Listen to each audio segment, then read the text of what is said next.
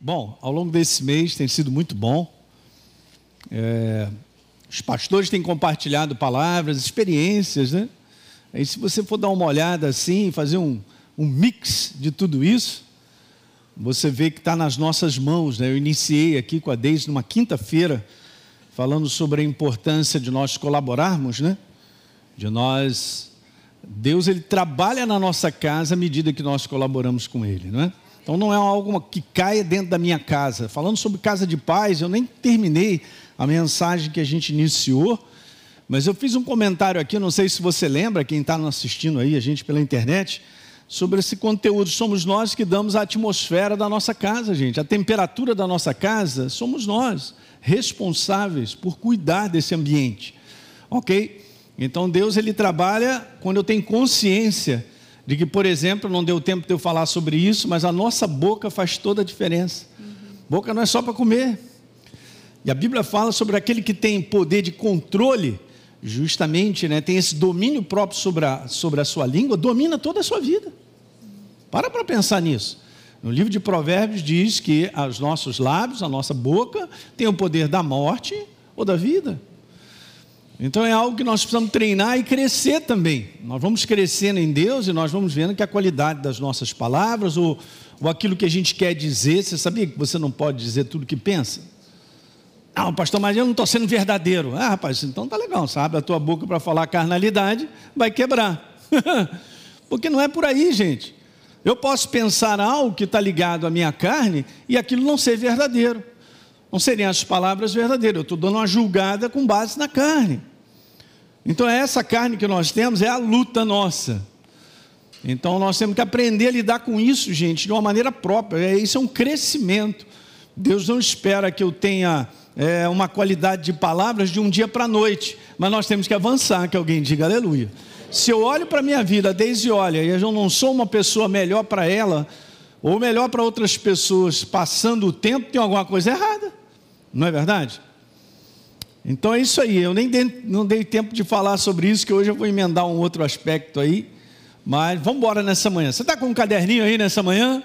Prestando atenção aí, algo eu tenho certeza que é uma manhã, quero declarar libertadora. Amém. Amém. Quando nós ouvimos, Senhor, eu tomo posse dessa palavra aí, porque o Espírito Santo vai falar contigo e comigo também. Amém. Né, vem falando a respeito desse assunto aí né? Casa de paz. E Mas, ela vai mandar ver que ela vai falar umas coisinhas não, que ela. Não, é isso não. Eu não? vou começar com uma... só para descontrair. A gente está falando de, de, família, né? E aí eu li um, um, um relato muito engraçado e queria compartilhar. Diz que uma família brasileira foi visitar Israel e esse, esse, esse senhor né, resolveu levar toda a família, levou os filhos, levou a sogra, levou os cunhados, os, toda a família da mãe dele, da, da a sogra, sogra dele. também? É. A sogra também. E eles foram visitar Israel e ele bancou tudo. é um crente. É. Ele bancou tudo. E chegaram lá e ficaram impactados de ver tudo, né? Onde Jesus fez os milagres, onde Jesus foi enterrado, todo aquele relato. Só que quando estava terminando a viagem, a sogra faleceu. E aí ficou aquele impasse, o que, que vai acontecer, né? E aí o rapaz lá, que poderia ver a questão toda de, de enterrar, ele falou, olha, o senhor tem duas opções. O senhor pode gastar mil dólares e enterrar aqui mesmo em Israel, ou esse translado todo vai custar o senhor dez vezes mais, dez mil dólares. Aí a família toda, a mãe, a própria mãe da moça falou: então, amor, vamos enterrar a mamãe aqui. E aí todo mundo concordou e ele dizia que não, não, mas como assim? A gente nem tem esse dinheiro para levar esse, esse trabalheira toda, 10 mil dólares. Vamos enterrar aqui, já que a família está toda aqui. Aí ele não abria a mão. Aí a esposa foi perguntar a ele: qual é o motivo disso que eu não estou entendendo? Ele falou: olha, é o seguinte. Há mais de dois mil anos atrás, um homem foi enterrado aqui. Três dias depois, ele ressuscitou. E eu não quero correr esse risco. Três Mas que depois, sabedoria desse homem, rapaz. Eu não posso correr Meu esse Deus. risco, eu vou levar para o Brasil. Bom, gente, isso aqui é uma brincadeira, é para as sogras, que eu sou sogra. E eu tive uma sogra maravilhosa, minhas, minhas noras me chamam de mama, e o meu genro não está aqui, mas eu acho que ele me enterraria lá. Ele... verdade. É. Dizem, eu não sei, mas alguém me falou que sogra nunca deixa de ser sogra. É isso mesmo? Meu é isso Deus. mesmo. Então vamos lá. Gente, de maneira simples eu quero compartilhar algo que para mim mexeu comigo já há um tempo. Eu compartilhei essa mensagem lá em Rio das Ostras, no congresso de família deles. E isso aqui sempre mexe comigo por causa da atitude de Jesus. Gente, nós temos que ler os evangelhos e ver o comportamento de Jesus. Em determinadas situações, quando ele abre a sua boca, ele se comporta, faz toda a diferença. Aquilo é uma aula de ensinar para mim e para você é, como nós devemos enxergar as pessoas que estão sempre ao nosso redor. A tua família está sempre contigo, né? maridão, esposa, filhos, né? os agregados e tal. Eu quero te falar sempre, a igreja também é a mesma coisa. Nós convivemos com pessoas o tempo todo. Mas eu quero ler essa passagem aqui, ó, em João capítulo 19, no verso 26 e 27. Porque Jesus dá essa declaração aí, ó. Vendo Jesus a sua mãe, eu grifei aquilo ali um pouquinho, vendo Jesus a sua mãe, e junto dela o discípulo amado, ele disse assim, ó, o discípulo amado é João, né? Mulher, eis aí o seu filho. Depois disse ao discípulo amado: Eis aí a sua mãe. E dessa hora em diante, o discípulo a tomou para casa. Você estava na cruz, né? É, eu vou explicar. então, esse é um detalhe legal que a Deise acabou de dizer aqui, que é o seguinte, gente: isso aqui não é qualquer momento. Jesus não estava à vontade, né? Sentado, depois de um churrasco, falando alguma coisa assim. Não, ele está no momento mais difícil da sua vida porque ele tinha sido extremamente espancado. Ele estava sentindo dor de tudo quanto é lado, não sei nem se estava enxergando direito.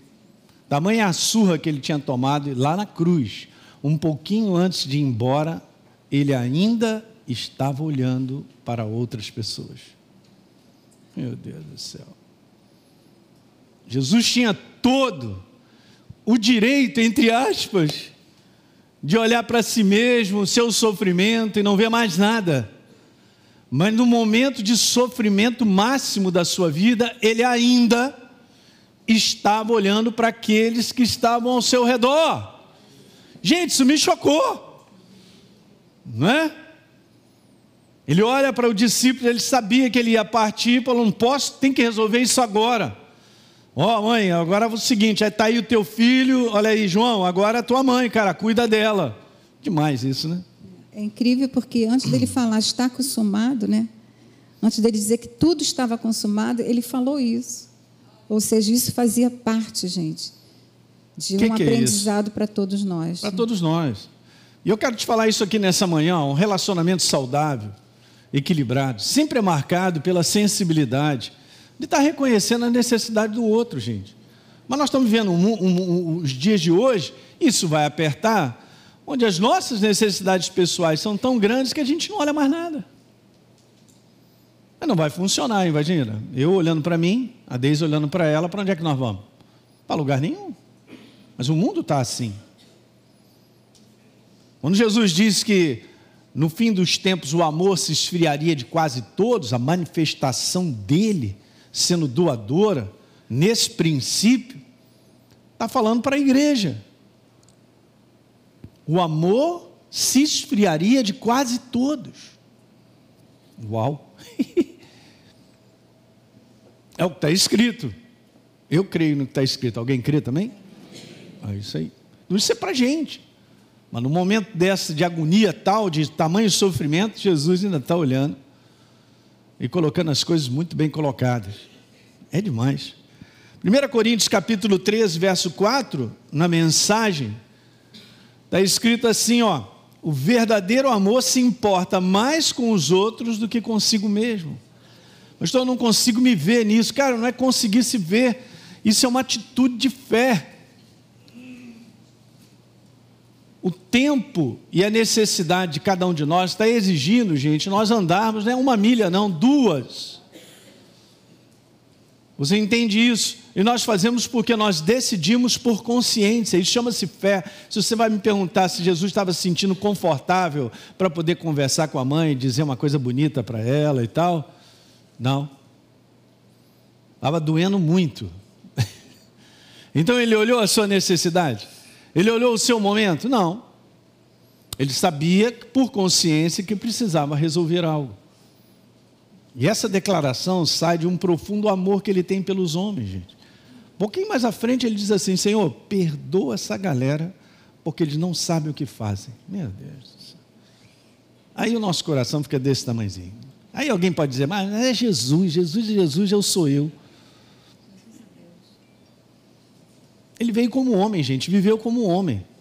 E nós temos o Espírito Santo que nos capacita a viver da mesma maneira. Nós não fomos para a cruz, mas Deus em nós nos capacita a termos uma atitude de olhar o outro. Olha como está escrito aí, ó. Verdadeiro amor, diga verdadeiro amor. Ah, ele se importa mais com os outros do que consigo mesmo. Eu gostei disso aqui, porque esse não é, essa não é a classificação do amor do mundo. Então vejam, Romanos 5, verso 5, eu também coloquei aí, só para você entender, o amor de Deus tem sido derramado, gente, no nosso coração, pela ação do Espírito Santo. Nós estamos ligados com Ele. Então, se o Espírito Santo está em nós e tem derramado um comportamento, porque amar é um comportamento, ele nos capacita a nos comportar dessa maneira, Teoricamente, eu quero te falar que todos os que são nascidos de novo têm capacidade de amar como Jesus amou. Simples. Ou então o sarrafo foi lá em cima. Claro, o sarrafo foi botado lá em cima porque o Espírito Santo está em nós, gente. E Deus não pediria isso do ser humano se ele não estivesse instalado dentro dele. É por isso que nós somos novas criaturas. O velho homem morreu, eu tenho a natureza dele. Você pode estar certo que você tem capacidade de suportar muitas vezes situações que você, na humanidade, não suportaria. Saibam disso, todos vocês que ouvem nessa manhã. Eu também. Não, não tem como a gente dizer, ah, eu não consigo, eu não posso. Não, aí eu estou na humanidade, segurando o meu comportamento na humanidade me posicionando na minha humanidade. Não vai dar certo. Não vai dar certo. Alguém está pegando isso nessa manhã aí? Muito bom. Porque pelo tempo que nós estamos vivendo, esse tipo de comportamento tem sido pedido, gente. Senão a gente não avança. Como é que eu avanço em família para ficar aí construindo uma família saudável se isso aí não está já fazendo parte da minha consciência, gente?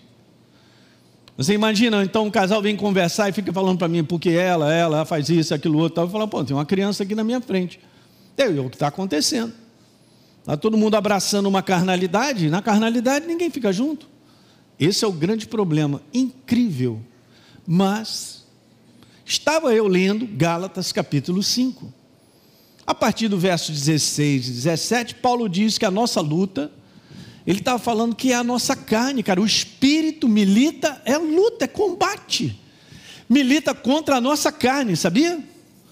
E aí você vai ler uma opção de coisas, ele declarando lá sobre as obras da carne, depois ele vai falar sobre o fruto do Espírito, muito legal. Mas eu fiquei pensando, mas peraí, a sociedade bíblica divide a partir do verso 16 e a gente tende a ler o que em si não tem nada de errado, ouça isso. Mas vocês sabiam que o contexto é relacionamento? Vá comigo lá para você ficar pasmado. Aleluia! Gálatas capítulo 5, Vamos lá, igreja. Eu quero declarar nessa manhã que nós vamos chegar lá. Hã? Olha aí, hein? Então veja o verso 16, aí está lá assim, a sociedade bíblica, pelo menos na minha Bíblia, na área, está escrito assim: as obras da carne e o fruto do Espírito, certo? Então, beleza, está lá. Digo, porém, andai no Espírito, jamais. Mas peraí, digo, porém, de onde é que ele está dizendo isso? Agora vamos ver o verso 13. Porque vocês, irmãos, vocês foram chamados à liberdade. Porém, não usem da liberdade para dar ocasião o quê? Ah, mas sede antes o que? Sejam antes servos. Meu Deus, já está falando de relacionamento, olha aí. Será que eu sou servo da minha esposa? Ou a esposa é servo do marido? Os filhos são servos. E os pais servem aos filhos também. Uns aos outros. Pelo amor pelo amor de quem? De Deus. Não, pelo amor dele está instalado em nós. Olha agora, porque toda lei se cumpre num só preceito: amarás, meu Deus, ao teu próximo como a ti. Mas se vocês, porém, se mordem e devoram uns aos outros, vejam que não sejam mutuamente destruídos. Digo, porém, andai no relacionamento. E eu não tinha visto isso antes. Um tempo atrás o Espírito Santo me mostrou, olha aí. Relacionamento. Gente, o amor de Deus é um amor assim mesmo, sacrificial. Se alguém não entende o amor de Deus, eu quero te falar, ele é sacrificial, porque a minha carne não vai gostar desse tipo de comportamento. Então, quantos vão amar? Quantos vão odiar a sua carne? e vão ter que pagar um preço. Agora veja, quem não está pronto para doar, não está pronto para amar. Isso é consciência, gente. Eu e você, nós sabemos, porque sabemos, porque sabemos, que devemos fazer algo, porque o Espírito Santo está em nós, ele ilumina, a palavra está em nós. Uma decisão tem que ser tomada. Eu quero te falar outra coisa: quem não é nascido de novo, não tem um coração próprio para amar como Jesus amou. Então não posso esperar que isso aconteça no mundo, quando eu não conhecia Deus, eu não tinha a natureza de Deus. Então não espere que as pessoas te, tratam, te tratem bem. Não espera. Porque não há essa capacidade, não há o amor de Deus instalado, não há uma, não há uma nova natureza através do Espírito Santo que nos capacita a sermos diferentes. Eu não sou melhor. A diferença não é para ser melhor. A diferença é porque nós manifestamos o reino de Deus. Uau! É o reino do meu Pai, é como Deus se manifestou para mim, Ele me amou. Ele me amou tanto que ele morreu por mim. Paulo fala sobre não, ah, não sou eu quem vivo, mas Cristo vive em mim. Esse viver que eu tenho na carne, eu vivo pela fé no Filho de Deus que me amou e a si mesmo se entregou. É uma entrega, gente, viver esse amor, é uma entrega contínua. E eu quero te falar que o Espírito Santo te preenche. Você não é um doador e você fica, fui sugado, pastor Hélio. Não, você não foi sugado, nós não fomos sugados. Porque na medida que eu libero, Deus me preenche. Não está escrito que o Espírito Santo é rios de água viva dentro de mim? Os rios passam, mas sempre vem água. Sempre você vai ser preenchido.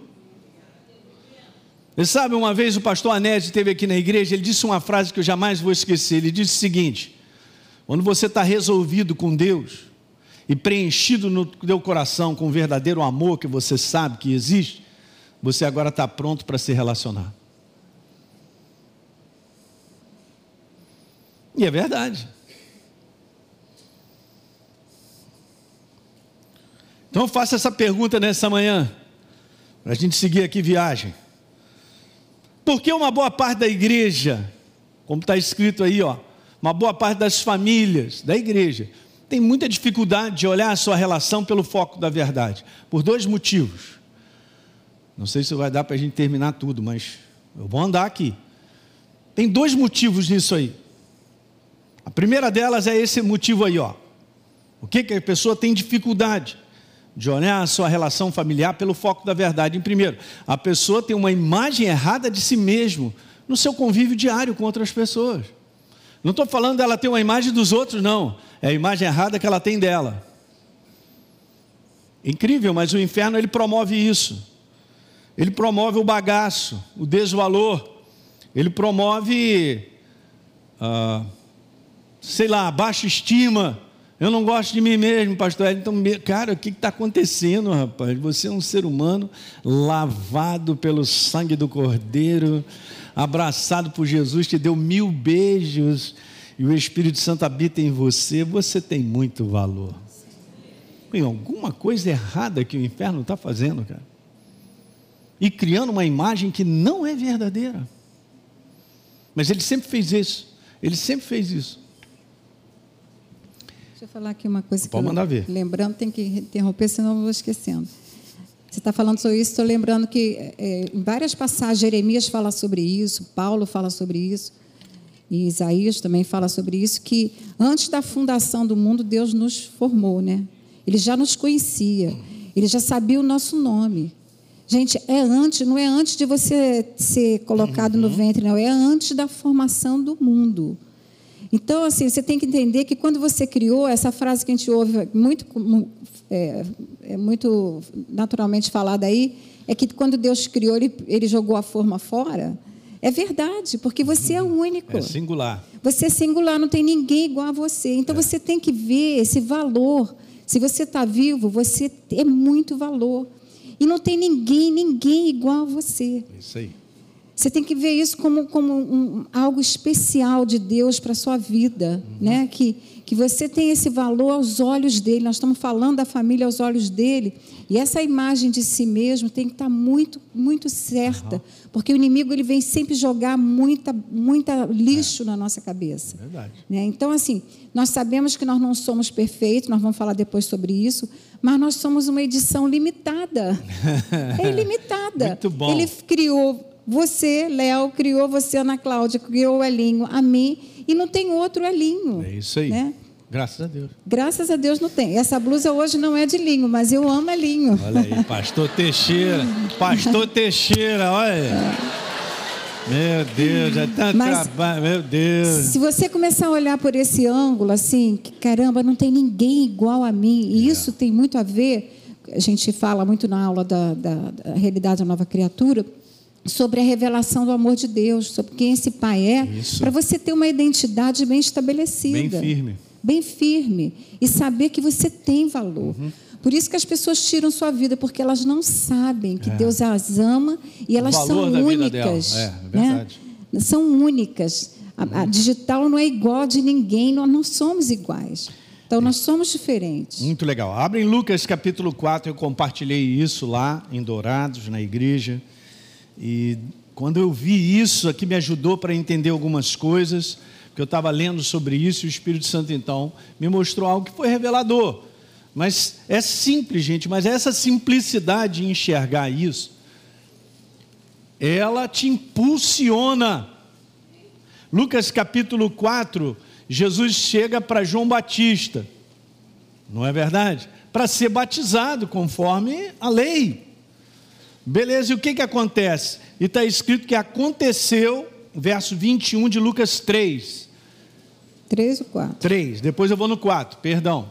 Lucas 3, 21. Aconteceu que, ao ser todo o povo batizado, também foi o que? Jesus. E estando ele a orar, o céu se abre, gente, e o Espírito Santo, o quê? Desce sobre ele, em forma corpórea como pomba e ouviu-se uma voz do céu: Tu és o meu filho, em ti me comprazo. Diga aleluia. Não, faltou um pedacinho. Amado. Pastor Hélio, eu não li esse pedaço. É, pois é. Tu és o meu filho. Amado. Aí o Espírito Santo ministrou algumas coisas, porque veja, olha o que, que acontece imediatamente a esse a essa cena, a esse momento que tudo isso acontece. Diz no capítulo 4, Jesus cheio do Espírito Santo. Ele foi, saiu do Jordão e foi conduzido pelo mesmo Espírito para o deserto para passar pela prova, pelo teste. Incrível, né, gente?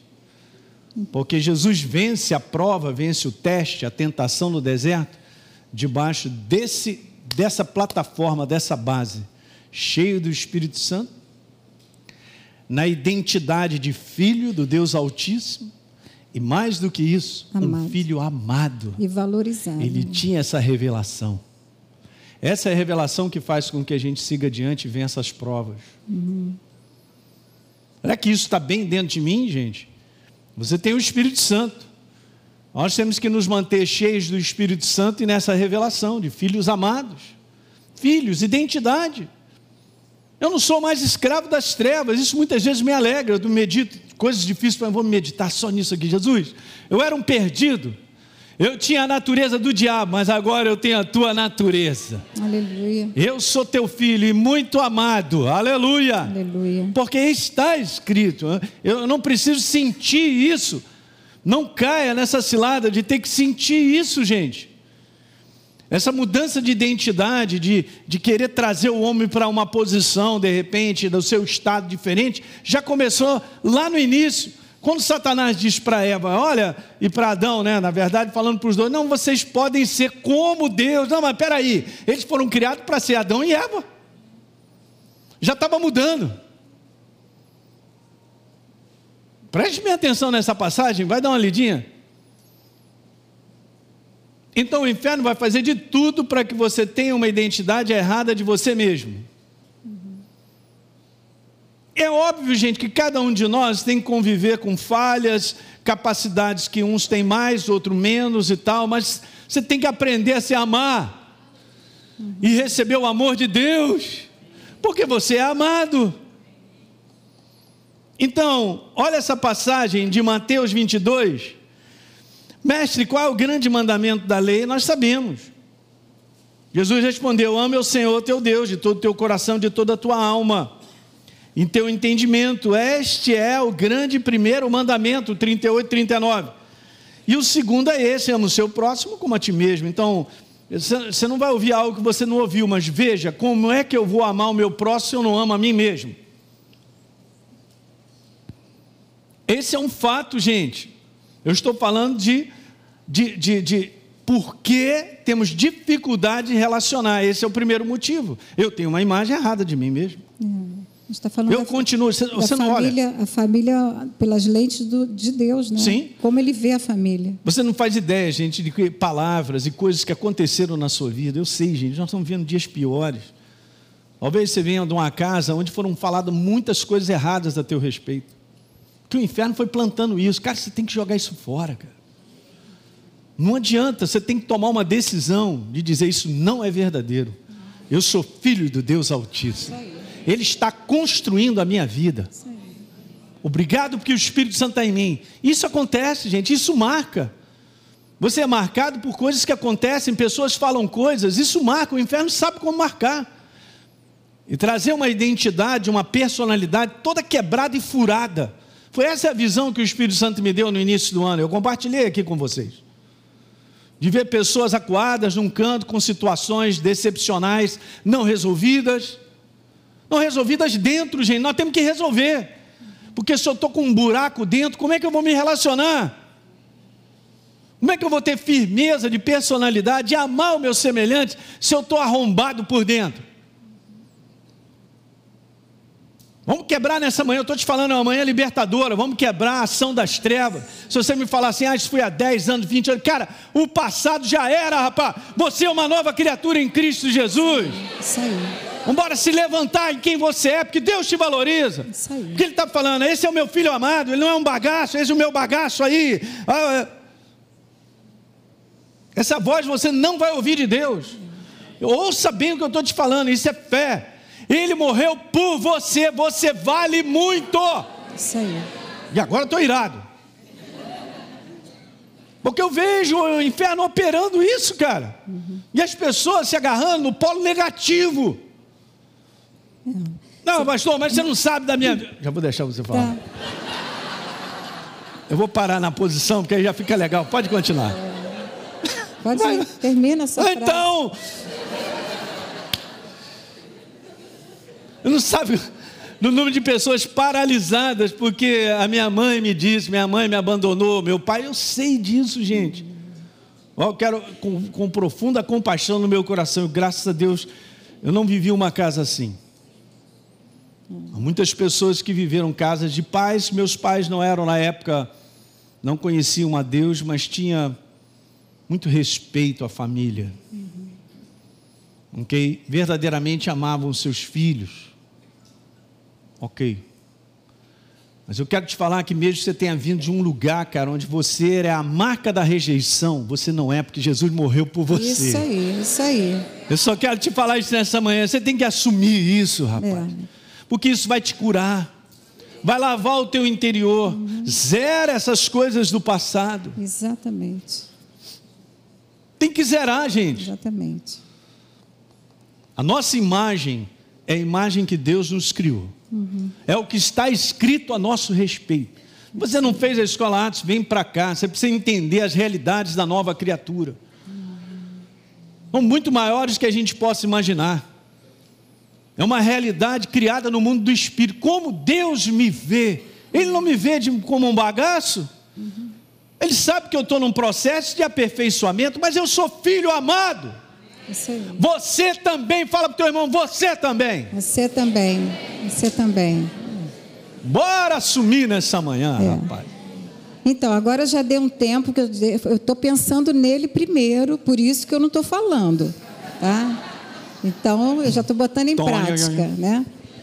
Mas você falando sobre essa questão, gente, imagina o apóstolo Paulo como é que ele poderia fazer a obra que ele tinha para fazer se ele lembrasse tudo o que ele fez. tudo que ele consentiu, né? Porque não foi só o que ele fez, mas ele consentia.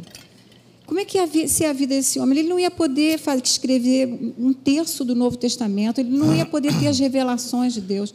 Mas ele tomou uma decisão, ele falou: uma coisa eu faço, eu esqueço as coisas que para trás ficam. Ontem nós tivemos aqui um encontro do Movidas, foi maravilhosa. A Renata, inclusive, orou sobre isso, sobre essas raízes de rejeição. Esse espírito, na verdade, é um espírito de é rejeição, de abuso, de coisas que algumas pessoas viveram, mas você tem que tomar uma decisão e você tem que deixar isso para trás. Você tem, você tem um sangue de Jesus que foi derramado pela sua vida. Você tem que declarar com a sua boca é que, que, o inimigo não tem mais legalidade uh. na sua uh. vida. Pode ter tido até uma certa geração sua. Ah, o meu bisavô, o meu avô, o meu. Mas eu falar, a partir de agora, todo esse espírito de rejeição, ou seja lá o que for que vem essa herança geracional é que vem, aí, é você tem que dar um comando e dizer: a partir de agora, a partir da minha vida, meus filhos, meus netos, tudo isso fica, esse é, lixo fica para trás. Isso não vai perpetuar pelas próximas gerações. Paulo fez isso, ele teve que tomar uma atitude, ele é. teve que deixar para trás e poder prosseguir, né? Então, cada um de nós, gente. E a gente um. precisa, a gente receber essa cura. Jesus, quando curou, quando foi falado sobre isso claramente aqui, ele não levou só nossas dores físicas, ele levou nossas dores emocionais. Ele levou tudo. Uhum. Então não nos pertence. Isso aí é, é, é, é uma página que você tem que virar e prosseguir, senão você não vai caminhar. Ele curou o nosso espírito, gente. Você entende? Aquele que se une ao Senhor se torna um só com Ele. Uhum. Você não está vazio, você está preenchido. Obrigada, Senhor. Dele. Jesus. Uau! Alguém está pegando? Então veja, gente, como amar o próximo se eu não amo a mim mesmo, então é na proporção da nossa satisfação pessoal com nosso consigo mesmo que a gente vai estar tá pronto para ajudar. É, e aí, aí, quando você não tem essa revelação, você, em vez de ajudar, você atrapalha os outros. Você atrapalha os outros. Porque você vive uma vida baseada naquilo que você acha de você mesmo, e aí você põe todo mundo no mesmo padrão, e aí você começa a cobrar dos outros hum. aquilo que, se, que, você acha de si mesmo. Uhum. E aí a casa vira um caos, gente. Isso aí. Isso é uma imagem errada. Se eu corrijo a minha imagem, eu vou estar então agora com liberdade para poder enxergar de maneira própria. Sim, respeitar, então, veja, respeitar o próximo. Hoje o que a gente mais vê é isso. E dentro da igreja também é a mesma coisa. Nós estamos falando da igreja. Pessoas insatisfeitas, frustradas, deprimidas, sentindo pena de si mesmo. Vítimas. Isso é um perigo, cara. Qual o motivo e a razão? Ah, porque fizeram isso, aquilo, outro e tal. Cara, olha só, olha para o céu, olha. Olha para a obra que Jesus fez na tua vida. Hum. Porque se eu olhar sentindo pena de mim mesmo, eu estou olhando para que o diabo quer que eu olhe. Isso. Porque você, eu não sou um bagaço. Graças a Deus. Sim. Ele me libertou. Ele me deu uma identidade muito firme, cara. Ele está comigo. Sim. Não significa que a gente faz tudo certinho. Alguém está entendendo, gente? Não é ter uma imagem que eu sou certo e todo mundo errado. Não é isso. Mas é não cair nessa panela de pressão de desvalor, nessa panela de pressão do inferno, de quebrar a tua vida. Você, você, você, é porque é o que ele faz há milênios.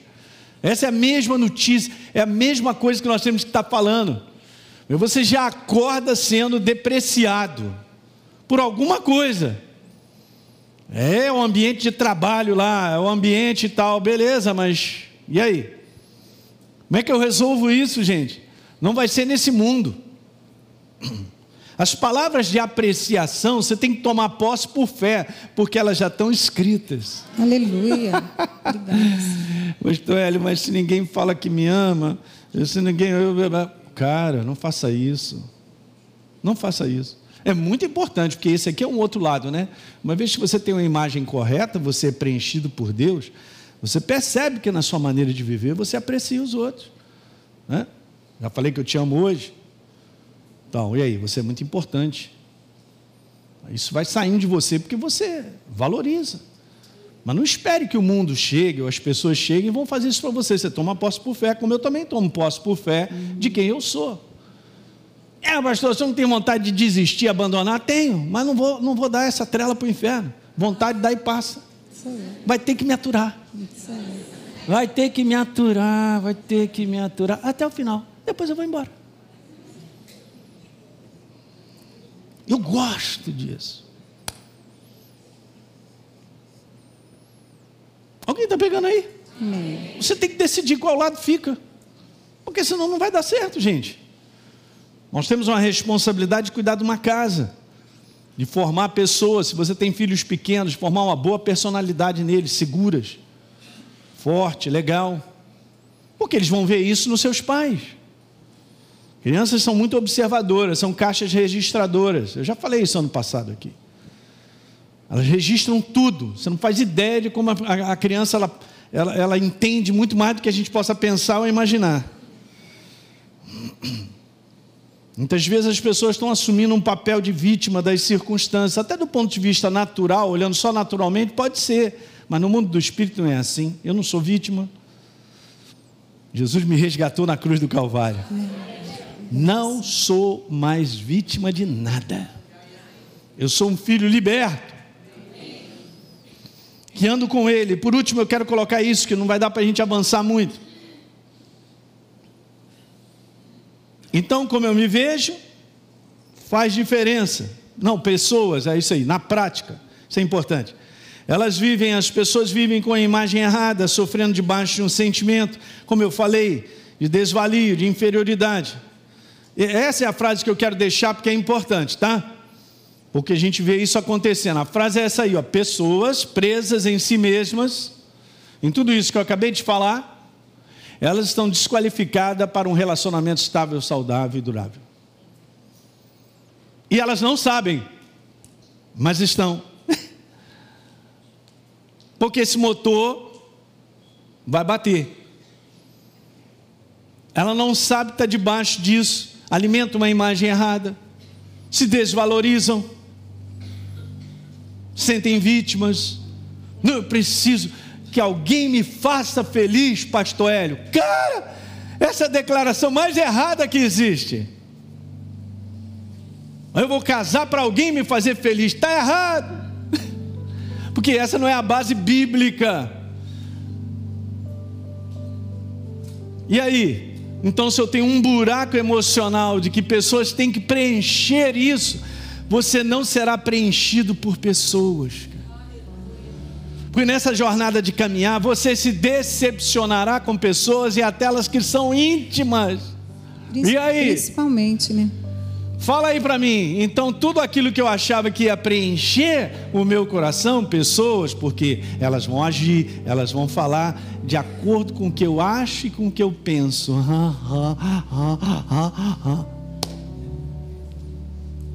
Aonde eu vou parar? Mas isso, sabe, no mundo do espírito, o inferno fica quietinho e ele fica lançando tudo isso e as pessoas não sabem lidar com as coisas que acontecem aqui dentro.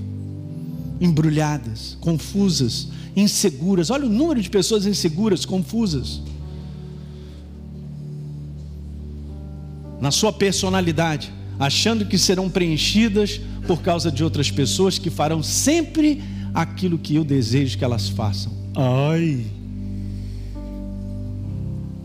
Estou errado, estou pensando errado, estou com a imagem errada, ponho toda a minha confiança numa pessoa. Não, nossa confiança está em Deus. Nossa confiança está em Jesus. Porque pessoas são falhas. Vocês ouviram isso que eu falei nessa manhã? Porque isso aqui é a cura para a nossa vida. Por mais que eu possa ser acompanhado num psicólogo, e só está aumentando os consultórios. Tem que tomar um remédio e tudo isso aí não é cura. Não é cura. A cura está em você abraçar a tua identidade. O amor do Pai pela tua vida. Em você descobrir quem você é. O valor que você tem. Uhul, uhul, uhul. Eu estou feliz nessa manhã, cara. Não é pelo lado natural, gente. Não, pastor, eu, eu espero acordar com um sentimento melhor. Cara, joga fora, porque você. Nós, estamos na guerra, né, Serginho? Nós estamos na guerra, cara.